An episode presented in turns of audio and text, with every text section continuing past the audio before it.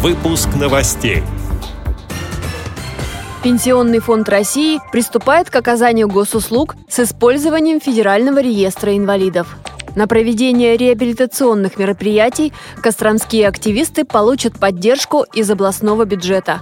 Петербургские скалолазы с нарушением зрения покорили горы Памира.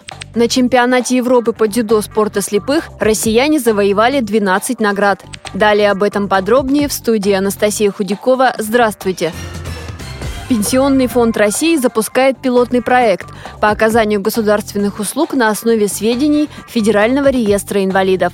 С сегодняшнего дня все виды пенсии по инвалидности и ежемесячная денежная выплата будут назначаться в соответствии с данными, которые поступили в реестр из учреждений, имеющих отношение к предоставлению выплаты услуг людям с ограниченными возможностями здоровья. Пилотный проект продлится до конца года на базе отделений Пенсионного фонда России в 12 регионах. По итогам будут подготовлены предложения для оптимизации предоставления госуслуг.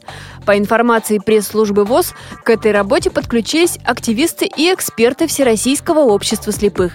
Сейчас готовится предложение по совершенствованию системы.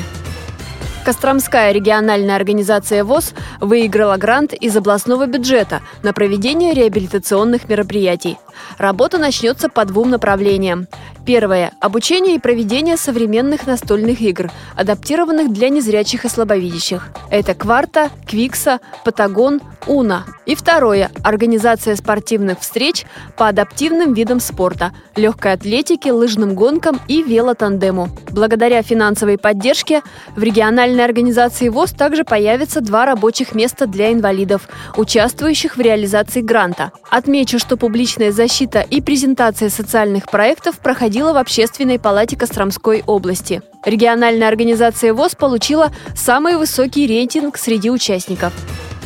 Скалолазы из Санкт-Петербурга с нарушением зрения Сергей Шарапов и Андрей Гостев покорили горы Памира. Спортсмены участвовали в международной высотной гонке, сообщает издание «Фонтан.кару». Их целью было покорить самую высокую точку Азии – пик Ленина, высота которого 7134 метра. Для петербургских участников это были первые подобные старты, в которых они достигли высоких результатов.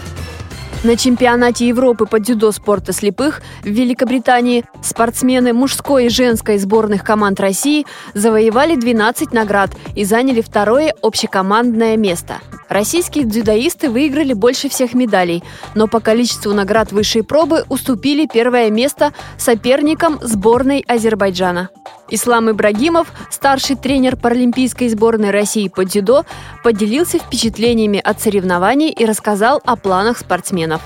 Готовность нашей команды мне понравилась. Есть моменты, есть э, пища для размышления. У нас не такой большой резерв по женской сборной. Мужская сборная мне очень нравится. Там очень хороший резерв, очень здоровая конкуренция. У нас в октябре месяце будет проходить Кубок мира в Ташкенте. А нам необходимо побороться со всеми спортсменами мира. И, скорее всего, в Ташкенте они все и будут.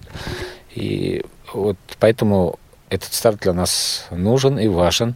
Подготовка к нему – основная ближайшая задача. Эти и другие новости вы можете найти на сайте Радио ВОЗ. Мы будем рады рассказать о событиях в вашем регионе. Пишите нам по адресу новости собака ру. Всего доброго и до встречи!